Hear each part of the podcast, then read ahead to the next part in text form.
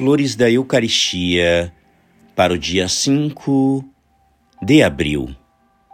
Pertenceis a Deus e lhe pertenceis sempre. Deveis, portanto, viver de Deus, repousar nele e nele vos rejubilar. E como conseguir isto, a não ser pela Santa Comunhão? Comungai, portanto, todos os dias.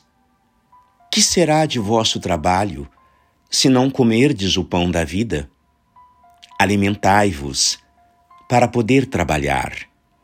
Nutri bem a vossa alma de manhã, com esse alimento celeste, para o dia todo. Desprezai os vossos escrúpulos e perplexidades, e ide avante quer seja favorável a brisa que sopra, quer não seja.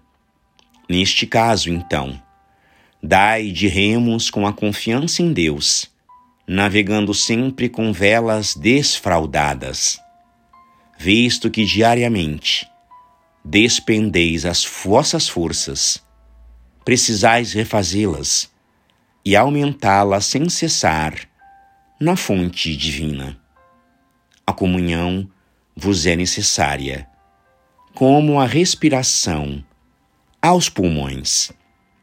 Como um gai olhando mais para o coração de Nosso Senhor, que vos convida em atenção à voz da obediência, que diz: Ide, do que olhando-vos no espelho de vossas ações e virtudes. Graças e louvores sejam dadas a todo momento ao Santíssimo e Diviníssimo Sacramento. O Senhor esteja convosco, Ele está no meio de nós.